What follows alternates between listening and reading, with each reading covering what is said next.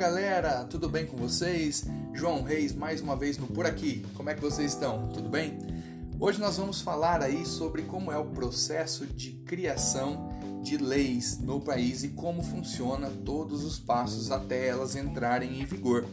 É, haja vista que houve né, uma, uma polarização na discussão sobre a lei de diretrizes orçamentárias, né, que vem criando polêmica justamente aí pelo aumento do fundão eleitoral. É, acho importante nós, como cidadãos, entendermos esse processo.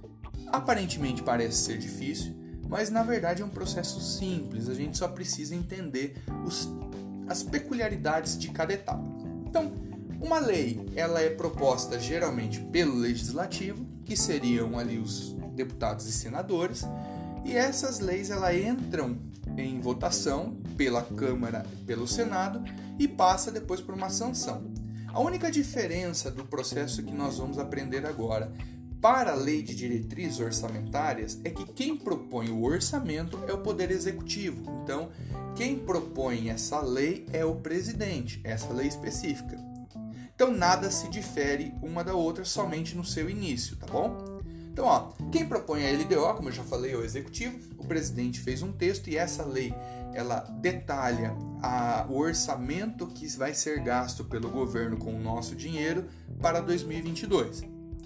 Essa proposta ela vai para a Câmara dos Deputados e ela pode sofrer alterações em alguns itens, então podem ser adicionados, retirados ou alterados, né? E foi exatamente o que aconteceu com a LDO. A Câmara alterou principalmente uma parte que é, muda a maneira de fazer um cálculo de porcentagem, enfim, sobre o repasse para o fundão eleitoral que vai para os partidos.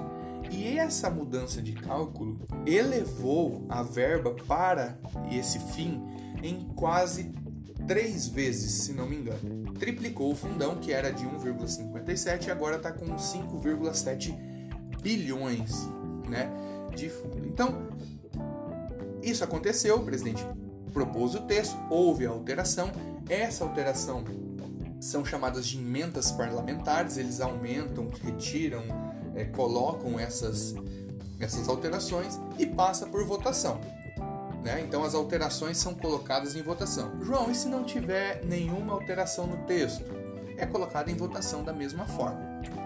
Se o texto for aprovado na Câmara, ele vai para o Senado e, caso aprovado no Senado, o presidente sanciona a lei ou veta.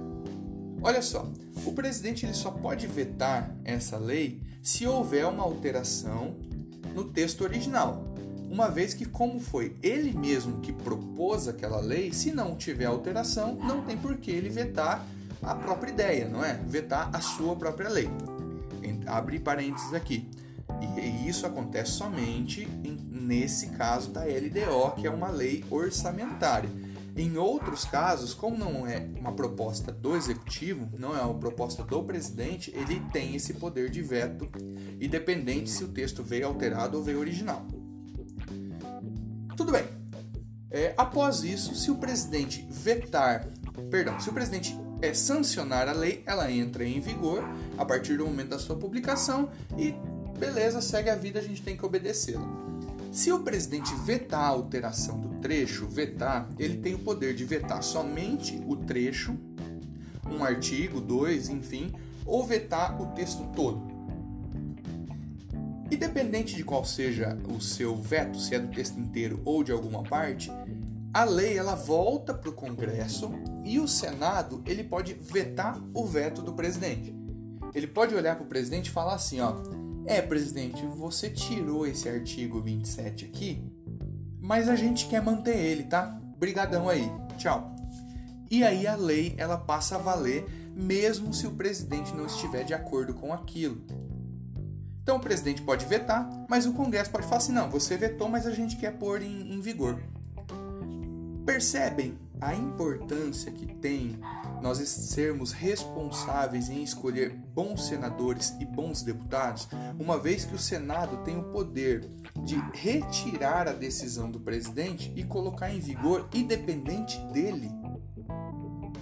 A importância de nós analisarmos quem, é, quem nós escolhemos fica aqui a minha dica para vocês, é, pensar, pesquisar, enfim. Mas algumas perguntas surgem em meio a isso aqui. Primeiro, vários deputados da base governista que eram declaradamente contra o aumento de fundão, porque falavam que isso aí é, era um dar dinheiro público a quem não precisava, votaram sim. E aí, muitos deles colocaram ressalvas para que o Senado é, alterasse. O Senado não alterou. Não houve alteração. E essa desculpa de ter votado sim é dizendo que o Brasil não poderia ficar sem orçamento para 2022. Mas poucos sabem que o Congresso não pode entrar de recesso até essa lei ser aprovada. Sim, gente, o Congresso entrou em recesso agora. Bom, então teve um, um, deputado do Partido Novo, não vou citar o nome dele, ele propôs uma alteração nesse item específico e alguns deputados é, fizeram ali o seu apoio a isso. Não foi o caso dos mais veementes ali da base do governo, tá? Agora, apesar de não ter encontrado no site essas justificativas, eles foram para a rede social e falaram, falaram assim, não, a gente votou contra o aumento do fundão, mas a gente votou sim ao texto completo. E isso é uma estratégia muito comum, tá? De, de, de deputados. Eles tentam passar é, emendas é, parlamentares no meio de um texto muito complexo, para às vezes passa lá e fala assim, ah, passou. E o negócio entra em vigor, mesmo que a maioria né, de nós nem fique sabendo ou seja contra.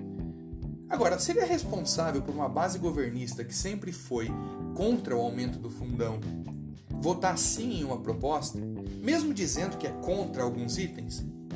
Ah, mas eu sugeri retificação. Tudo bem. Só que essa sugestão, ela não foi acatada pelo Senado. Ela foi aprovada, o texto na íntegra foi aprovado pelo Senado com as alterações. Eles não derrubaram as alterações.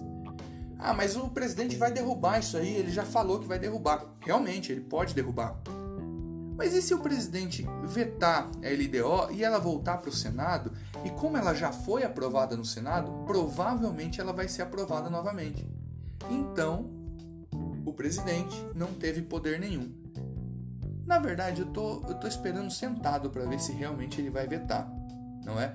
Porque é muito comum o presidente aprovar e, e usar desculpas depois. Falar, ah, não é bem assim, é, se eu fizesse isso eu posso sofrer impeachment, é umas coisas assim, né?